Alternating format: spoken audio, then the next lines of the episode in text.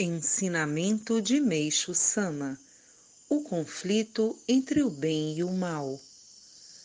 O domínio de Deus é demasiadamente profundo para a compreensão do homem comum, sendo especialmente difícil determinar o que é bom e aquilo que ele sente como mal.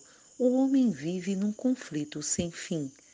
Além do mais, o bem e o mal são relativos e não podemos tirar conclusões precipitadas a respeito do bom ou mau uso das coisas. As forças malignas, por mais devastadoras que sejam, servem frequentemente como meio para disciplinar o espírito, desenvolver a força criativa e a capacidade das pessoas construtivas.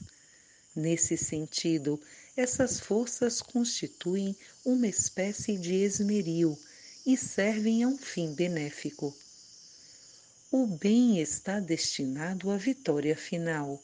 Caso contrário, a vida na Terra seria totalmente dominada pelo mal, e tanto a humanidade como o planeta pereceriam.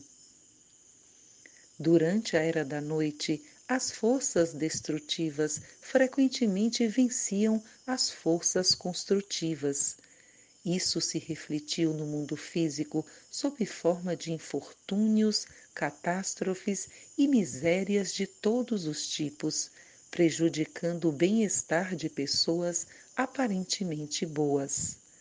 Agora, entretanto, com o alvorecer da nova era, a natureza do mal será gradualmente evidenciada e perderá seu poder. As forças divinas conquistarão a supremacia e estabelecerão novas e benéficas condições sociais. Uma das características das forças malignas é a sua persistência. Vencendo ou perdendo, jamais desistem é justamente o que produz o contínuo aprimoramento e fortalecimento da parte construtiva. Na nova era, continuarão existindo forças negativas, mas estas terão pouco poder.